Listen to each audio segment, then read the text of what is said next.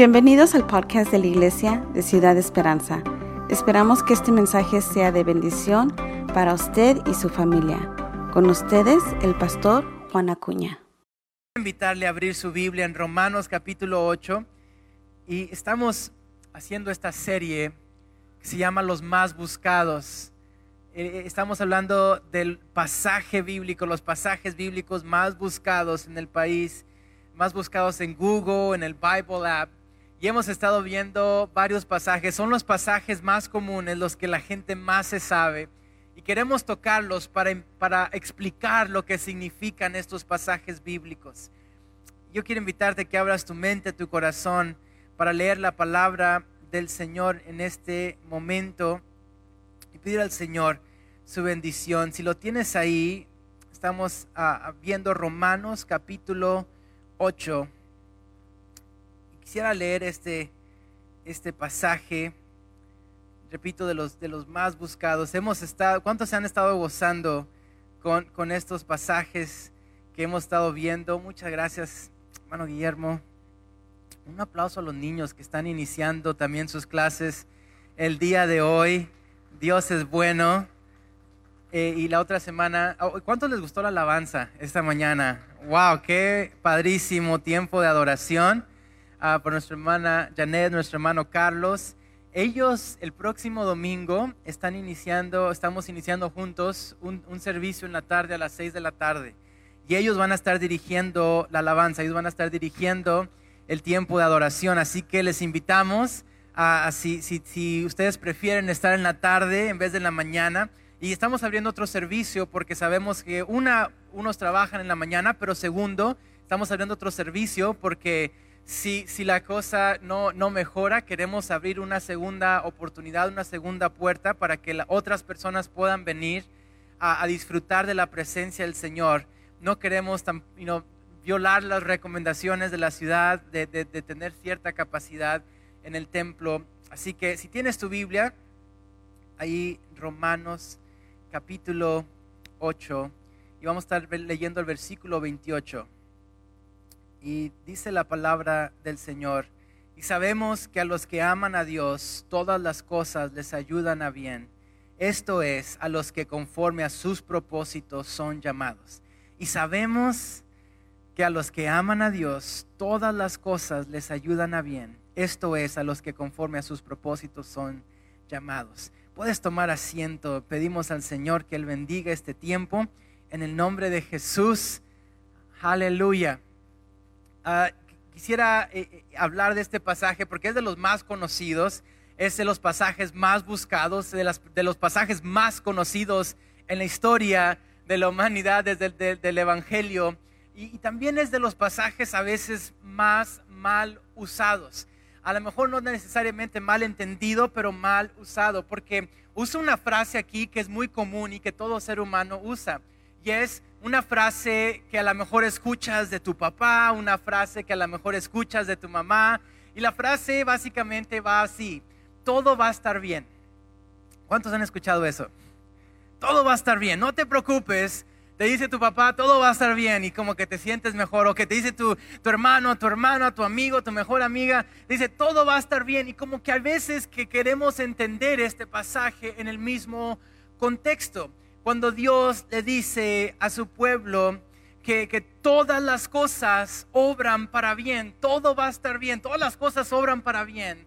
Sin embargo, aquí hay un pero, aquí hay, hay algo que, que como que nos da a entender que este mensaje no es para todos. Este mensaje no es un mensaje para todo aquel que escuche nada más, sino es un mensaje específicamente para ciertas personas. Y dice la diferencia entre la primera mitad y la segunda mitad. La primera mitad es, es básicamente que las cosas van a salir bien. Everything will work out. Todo va a salir bien. Todas las cosas van a obrar para bien. Pero luego la segunda parte para los que aman a Dios. Y eso es interesante. Cuando yo estaba más pequeño, ah, yo jugaba un videojuego y a lo mejor muchos de los que están aquí lo, lo han jugado, lo, han visto, que se llama Mario Brothers. Y esta es la versión que yo jugaba, ahí está en la pantalla. No sé si alguna vez le tocó jugar este videojuego. Y, yo recuerdo que era súper, súper bueno para este juego. Lo, pasé a, como unas 5 o 6 veces y me sabía todos los trucos de este juego. Me encantaba el Nintendo y el, y el Mario Brothers. Y, jugaba no, desde, desde, desde chico, eh, tenía como 9 años y sentía como que, wow, el mundo ha avanzado a tal grado. Y mis papás hasta me decían, no, cuando yo tenía tu edad no teníamos estos videojuegos y esto es como que algo muy loco. Pero luego ahora que mi niño tiene un poquito más de la edad que yo tenía, tiene como 12 años, y mi niña 9, y, y ellos juegan otro juego, el mismo juego, pero se ve diferente y se ve así. Y esto me confunde tanto. Porque cuando yo jugaba videojuegos, yo jugaba en dos dimensiones, ¿no? Era un monito que nada más se movía para enfrente. Pero los videojuegos que ellos juegan están en tercera dimensión y se mueven para todas partes. Yo a veces me mareo jugando el juego de JJ. Me puse a jugar con JJ un, videojuego y, nada más el hecho que se movía para todas partes la cámara y yo como que tratando de averiguar hacia dónde va el monito, hacia dónde tengo que llegar, hacia dónde tengo que, que mover este jugador y como que me estaba confundiendo mucho y me frustré y mejor lo dejé de jugar. Y ahorita eh, estoy con, con un, digo Nancy, con un misionero que, que me invitó y tengo que pasar tiempo con el misionero y me invitó a jugar un videojuego. Pero era, era Call of Duty y sabe que me, me mataron como en 15 segundos y luego lo intenté otra vez y me mataron como en 20 segundos y luego lo intenté otra vez y duré 25 segundos y es mi nuevo récord. He sobrevivido un videojuego en tercera dimensión 25 segundos sin que me maten. Pero, ¿sabe que creo que así es nuestra perspectiva con la perspectiva de Dios? Yo miro las cosas en dos dimensiones. Pero Dios mira las cosas en tercera dimensión. Y hay veces que las cosas que tú no alcanzas a ver, no las puedes ver porque estás viendo en dos dimensiones. Estás viendo como Mario Brothers de los noventas, donde nada más hay una línea que se mueve para enfrente y nada más veo mi vida y todo lo interpreto como bueno o malo.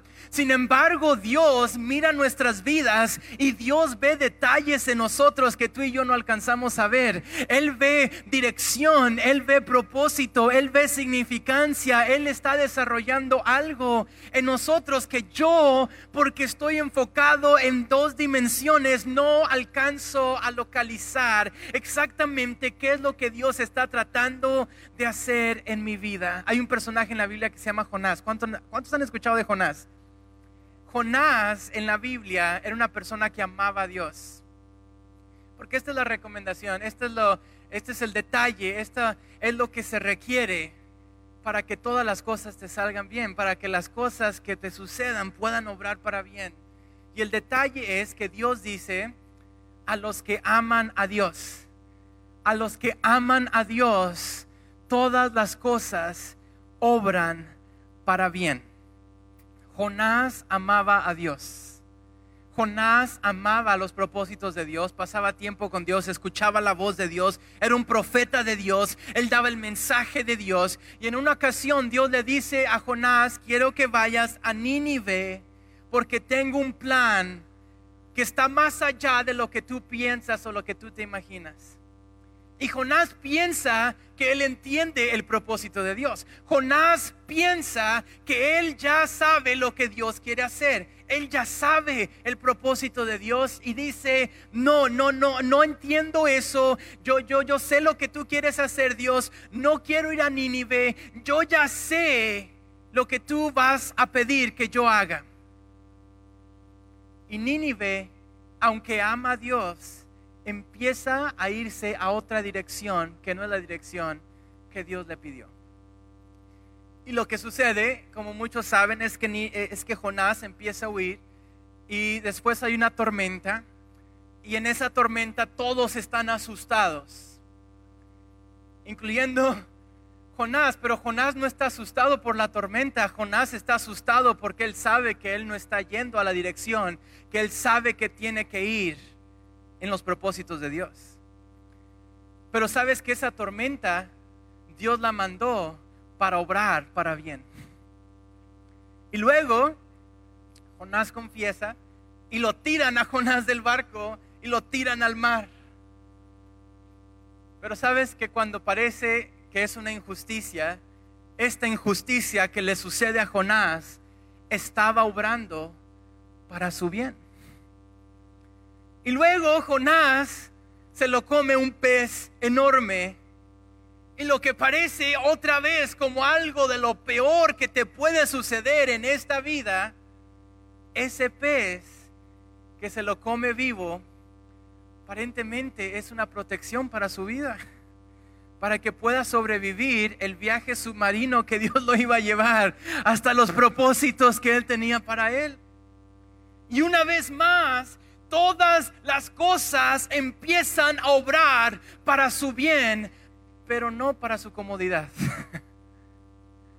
Las cosas empiezan a obrar para el bien de Jonás y el llamado, porque esta promesa es para los que aman a Dios y aquellos que conforme a sus propósitos son llamados. Este propósito en Jonás empieza a ser cumplido, aunque lo incomoda y aunque no es lo que Jonás quiere, porque sabe que hay veces que amamos a Dios, pero no entendemos sus propósitos. Hay veces que yo amo a Dios, pero no amo su plan. Amamos a Dios, pero me incomoda lo que Él está pidiendo de mí. Me incomoda las situaciones en las que la Biblia menciona que yo tengo que hacer y que tengo que actuar. Pero sabes que hay veces que Dios tiene que hacer cosas en nuestras vidas para encarrelarnos al camino, para movernos al propósito, a los planes perfectos que Él tiene para tu vida y mi vida. Estábamos jóvenes, Nancy y yo, cuando empezamos a ministrar en una iglesia que nos pidieron que ayudáramos y fuimos y empezamos a ayudar. Y, la iglesia estaba pasando por un, poquito de, construcción y tenían que cambiar el techo y la aseguranza ya había dicho que iba a cambiar el techo y llegamos y como que como que no, no les gustó a, a, a de las personas y nada más estábamos ayudando temporalmente, no les gustó a las personas que fuéramos tan jóvenes y que, y que pusieran a alguien que no tiene tanta experiencia como la que ellos querían que tuviéramos. Y empezamos nada más a orar y a pedirle al Señor y le, le propusimos a, a, los líderes en, en ese lugar que teníamos que cambiar el techo y que la aseguranza lo iba a cambiar, iba a pagar todo y nada más íbamos a pagar un deducible. Y se enojaron. Dijeron, no, es demasiado el deducible, se molestaron, nos dijeron que estaba, era una locura. Y dijimos, pues está bien, vamos a juntarnos otra vez, pero tenemos que cambiar esto. Como a los dos días, yo estoy trabajando, trabajaba en una escuela en aquel entonces, y me llaman de, emergencia porque dicen, ¿sabe qué? Pastor Juan, que estaba temporalmente ahí, uno de los hermanos que estaba en la junta y que se enojó y que dijo que no, se subió al techo porque él iba a arreglar el techo él solo y se cayó del techo.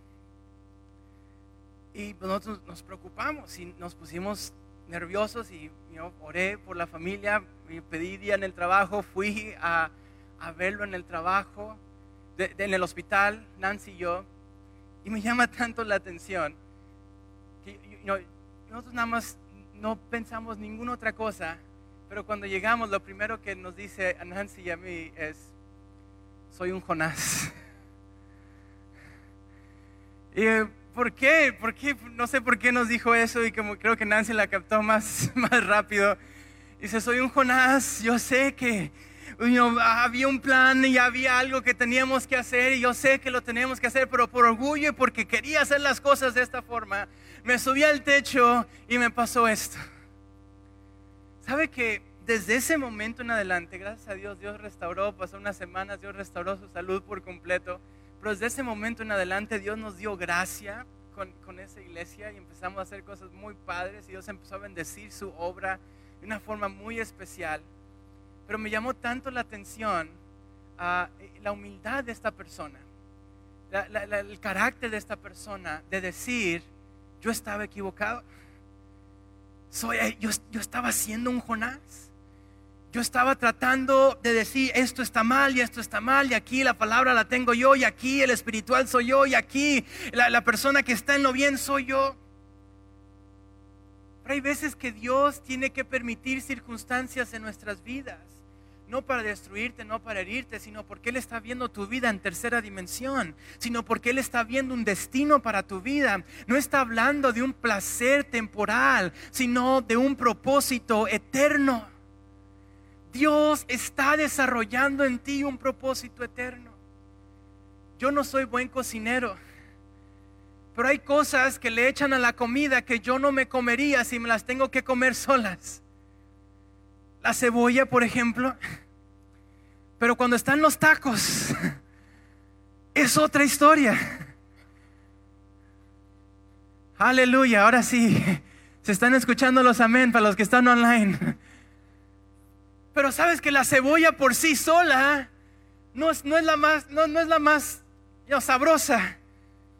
A lo mejor hay un raro por aquí y por allá, ¿no? Pero, pero la, cuando ya está cocida y cuando está mezclada, con ciertos sabores, la cebolla empieza a darle sentido y sabor a esos tacos que ya muchos ya les veo cara de hambre, así que déjenme me apuro. Pero sabe que a veces Dios está agregando ingredientes a nuestra vida que a lo mejor me saben amargos, que a lo mejor no entiendo por qué estás permitiendo esto en este momento. Pero es que Dios está cocinando algo rico, algo sabroso. Dios está cocinando algo más grande de lo que tú te imaginas en tu vida, en tu matrimonio, con tus hijos, en tus finanzas, en tu trabajo. hay veces que yo estoy tan enfocado en el sabor del momento. Y Dios está preparando unos tacos ricos, sabrosos en tu vida todas las cosas obran para bien para aquellos que aman a Dios. Esta idea es consistente con el resto de la Biblia. Esta noción de poner a Dios primero, esta noción de que la sanidad, la esperanza radica en tu corazón es sumamente importante. E, esta noción de que la esperanza no radica tanto en todo lo que pasa a tu alrededor sino en lo que pasa en tu corazón. Porque sabes que si empezamos a deducir las cosas sobre las que no tengo control, son muchas. Yo no tengo control de cómo van a crecer mis hijos. Puedo influenciarlos, puedo darle todos los recursos, los puedo amar y voy a hacer todo lo posible y todo lo que Dios pide que haga con ellos. Pero llega un momento que es la decisión de ellos seguir a Dios o no. Yo no tengo control sobre mi trabajo. Puedo orar acerca de mi trabajo, puedo pedir al Señor que Él bendiga mis, mis finanzas y mis recursos y mi trabajo, pero sigue estando fuera de mis manos si mañana tengo un trabajo o no. Si de repente cierran el negocio, la escuela o donde sea.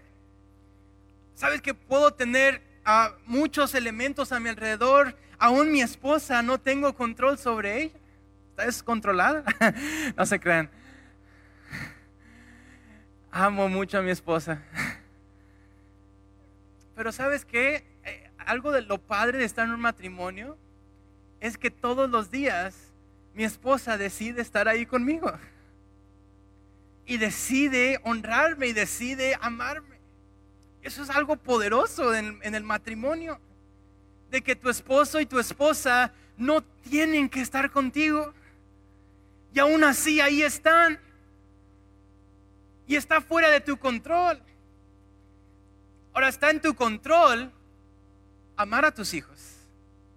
Está en tu control ser responsable en tu trabajo. Está en tu control llegar a tiempo al trabajo.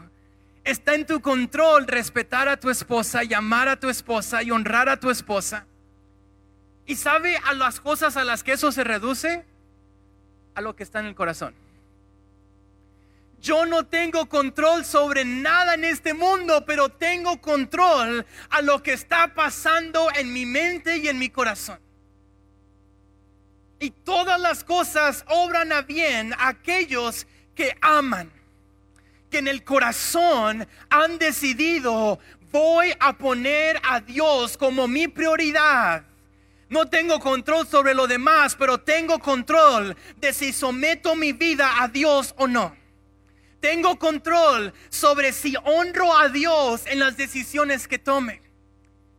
Y ese, ese control, cuando yo lo cedo a Dios, le estoy diciendo, yo confío en que tú vas a bendecir todo lo demás. Por eso hay tantos pasajes en la Biblia que hablan de esto. Dice Proverbios 3, 5 al 7, fíate de Jehová de todo tu corazón y no te apoyes en tu propia prudencia. Reconócelo en todos tus caminos y Él enderezará tus veredas y no seas sabio en tu propia opinión. Teme a Jehová y apártate del mal.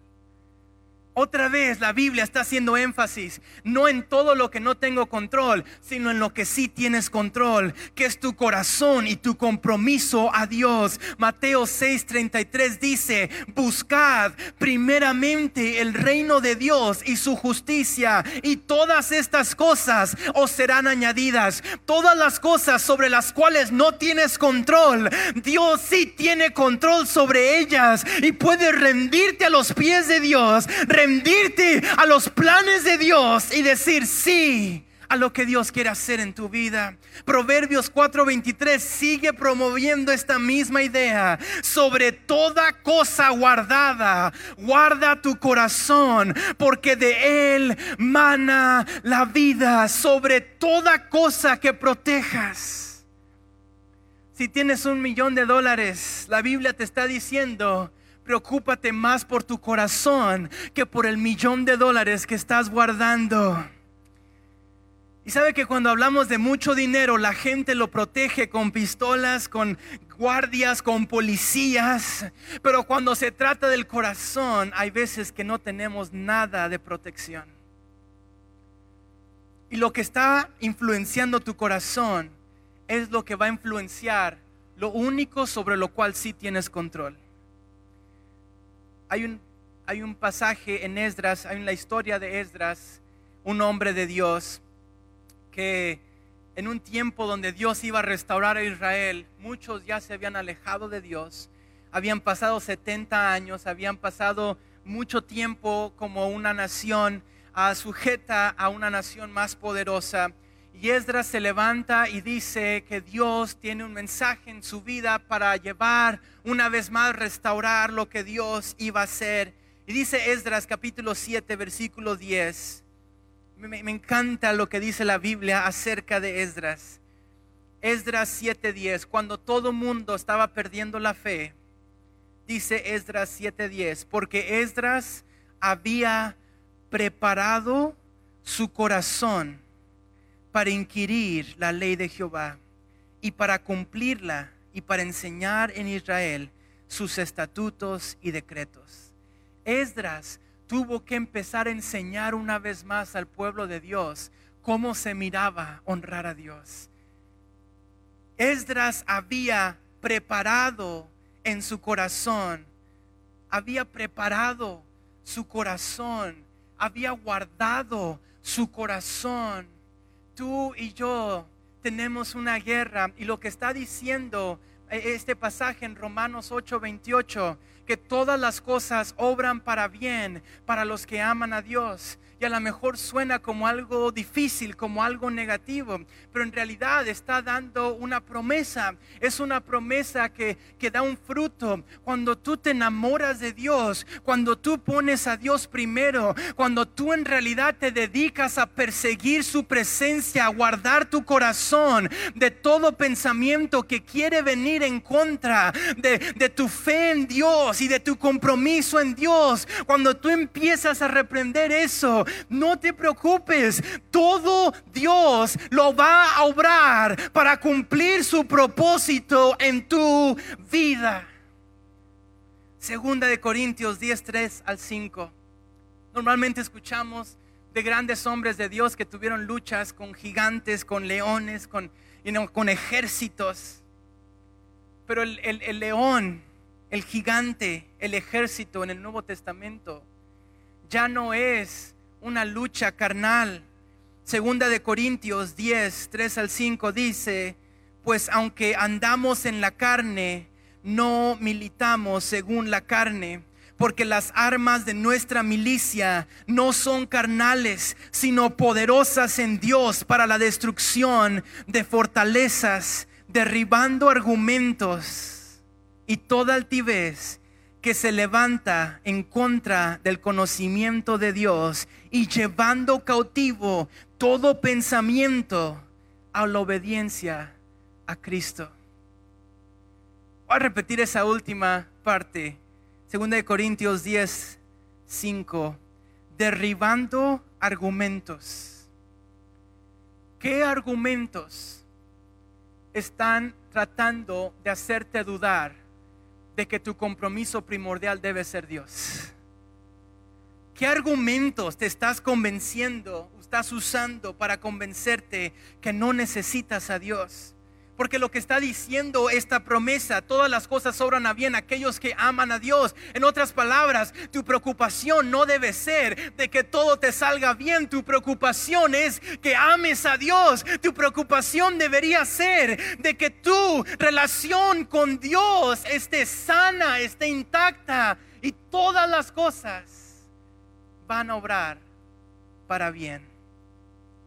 Porque todas las cosas obrarán para bien para aquellos que aman al Señor.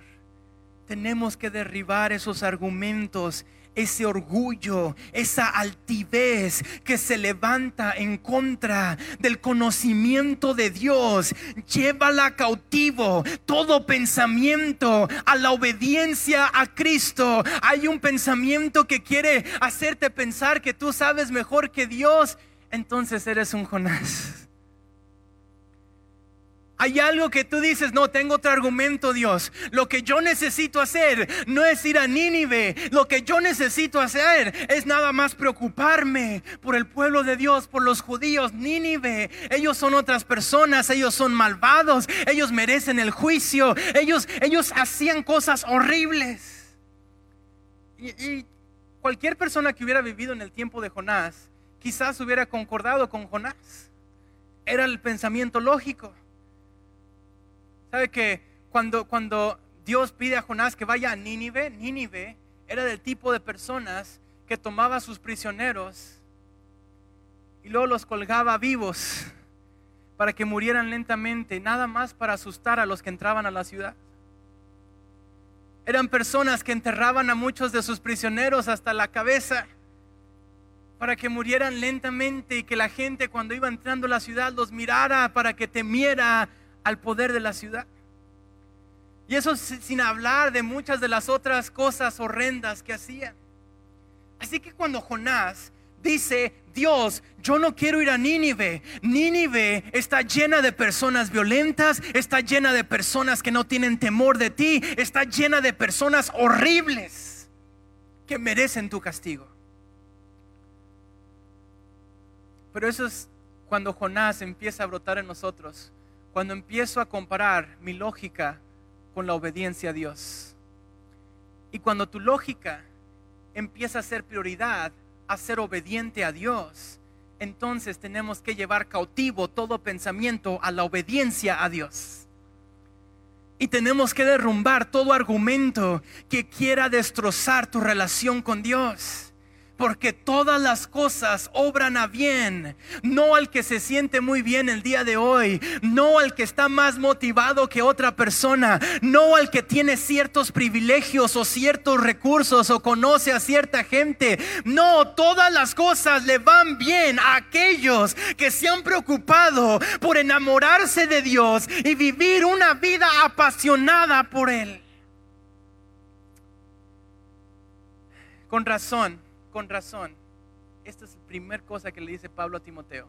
El primer consejo de Pablo a Timoteo. La primera cosa que Pablo le dice a Timoteo es esta, por lo cual te aconsejo, Timoteo, aviva el fuego del don de Dios que está en ti por la imposición de mis manos. Lo primero que le dice Pablo a Timoteo no es preocúpate por agarrar un terreno bonito para que puedas levantar tu iglesia. El primer consejo de Pablo a Timoteo no es prepara tu 401k para que tengas un retiro después de que seas pastor por mucho tiempo. Prepara tus finanzas, abre una cuenta de banco, trata de alcanzar a cierta clase social. No, mi preocupación le dice Pablo a Timoteo, necesitas preocuparte antes de cualquier otra cosa, Timoteo. Mi primer consejo es aviva el fuego del don de Dios, iglesia. Dios es el que enciende el fuego, pero es tu responsabilidad avivarlo. Dios enciende el fuego, pero es tu responsabilidad que ese fuego se mantenga vivo. Disculpen que estoy hablando tanto de comida, pero ahí va una más. Tengo poquita hambre, creo. Me tocó poner la carne asada con mi suegro.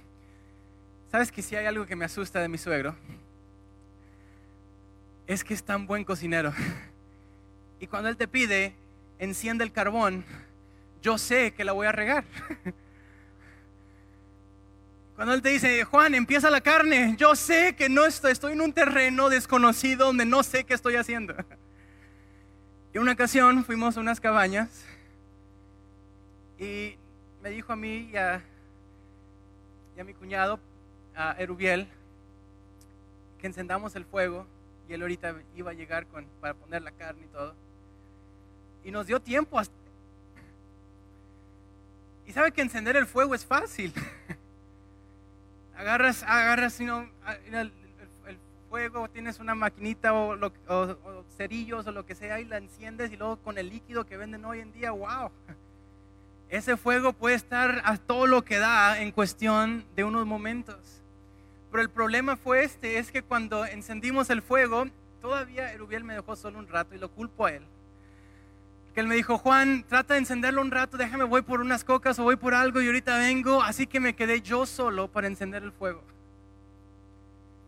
Y sí lo encendí y se apagó, y lo encendí y se apagó, y lo encendí y se apagó. Y me di cuenta de algo, el reto del fuego no es encenderlo, es mantenerlo. Es fácil encenderlo. Es fácil decir, ahora sí me voy a comprometer con Dios, ahora sí voy a avivarme, voy a estar comprometido y voy a hacer cosas grandes para Dios, ahora sí voy a creerle a todo lo que Dios tenga para mi vida. Pero luego el lunes, ¿dónde está el fuego? ¿Dónde está la pasión? ¿Dónde está el amor? ¿Dónde está la entrega? ¿Dónde está la dedicación? Repito, el fuego se prende fácil, pero avivarlo. Llegó Erubiel y dije, es que no, no, sé, no se quiere prender, algo tiene mal este carbón, este carbón tiene, algo está mal con esto que, tengo aquí. Y agarró creo que nada más un, pedazo de, de, cartón y nada más le empezó a echar aire. Y luego empezó a hacer una estrategia y aún así llega mi suegro y como que tiene nada más esa cara de decepcionado de, ay, no puede ser que estén casados con mis hijas. Gracias a Dios que hay Walmart y McDonald's y todo eso.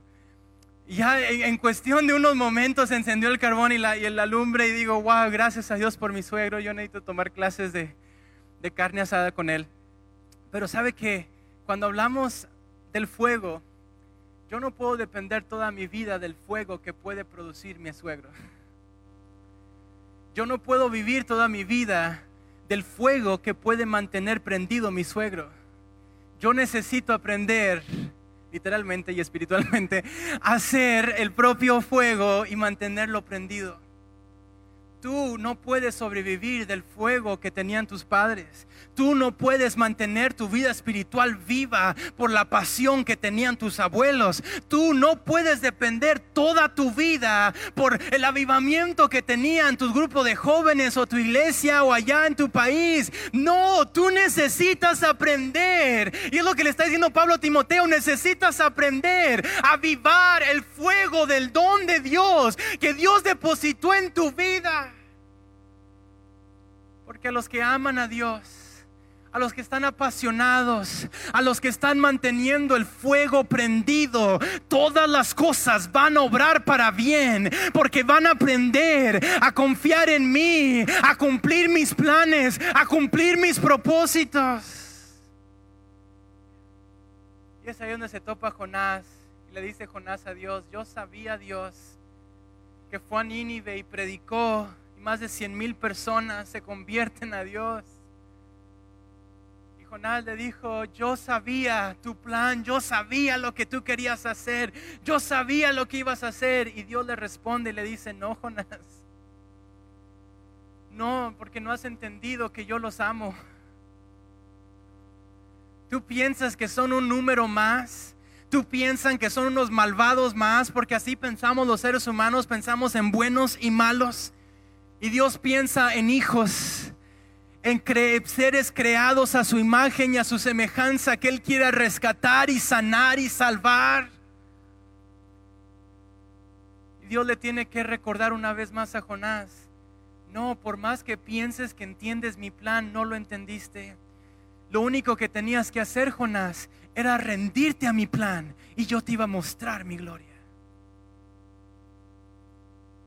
Todas las cosas, la tormenta, Jonás, obró para bien. El pez que se comió Jonás obró para bien. la injusticia que le hicieron de tumbarlo del barco obró para bien. ¿Por qué? Porque Jonás amaba a Dios. Y aprendió que llega un momento donde ya no se trata ni de mi orgullo. Ya no se trata de mi razonamiento. Se trata de rendirme a la cruz aviva el fuego de Dios. Sabes que la iglesia va a seguir caminando. La iglesia va a prosperar independientemente si yo soy parte de ella o no. Y estoy hablando de yo como pastor, pero yo como persona y cualquier miembro de la iglesia. La iglesia sigue caminando. ¿Por qué? Porque la iglesia está bajo el mando de Cristo. Pero sé que hay veces que puede que veamos a alguien más y que alguien más esté apagando en la fe. Y que digamos, oh, esa persona se apagó en la fe, yo también. O que veamos otra circunstancia y que diga, oh, es que me pasó esta circunstancia, ¿cómo voy a predicar a Cristo? Así que a lo mejor yo me voy a dar por vencido, voy a tirar la toalla. ¿Sabe que Parece como que Satanás usa la misma estrategia generación tras generación porque ni siquiera es una estrategia nueva. La estrategia de culpar a otros por lo que yo sé que no estoy haciendo yo delante de Dios. La estrategia de querer culpar mi circunstancia de querer culpar a un pastor que me trató mal, de querer culpar a un hermano que no me saludó, de querer culpar a unos padres que me pusieron mal ejemplo, de querer culpar a lo mejor al hecho de que no gano suficiente dinero, de querer culpar a todos, menos aceptar que yo en mi corazón no he rendido mi vida a Dios como sé que lo debo hacer. Todas las cosas obran a bien aquellos que se han enamorado de Dios más que sus cosas, que sus circunstancias, que su prosperidad. Voy a invitar a estar de pie.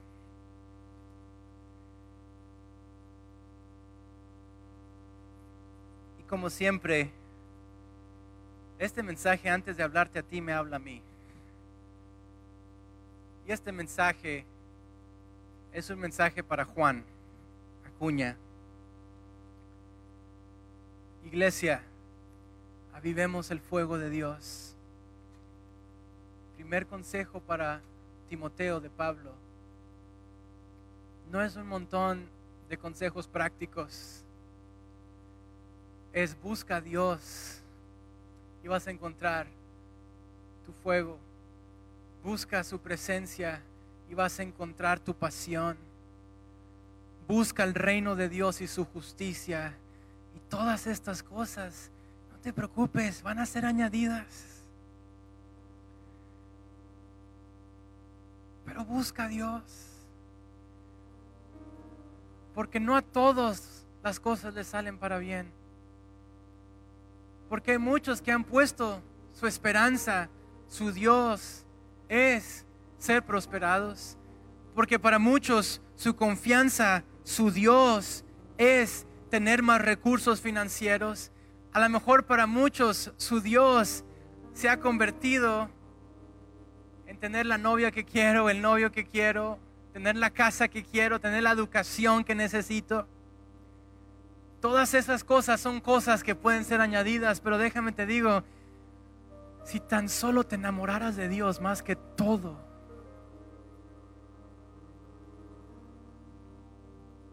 porque a los que aman a Dios, todas las cosas les ayudan a bien.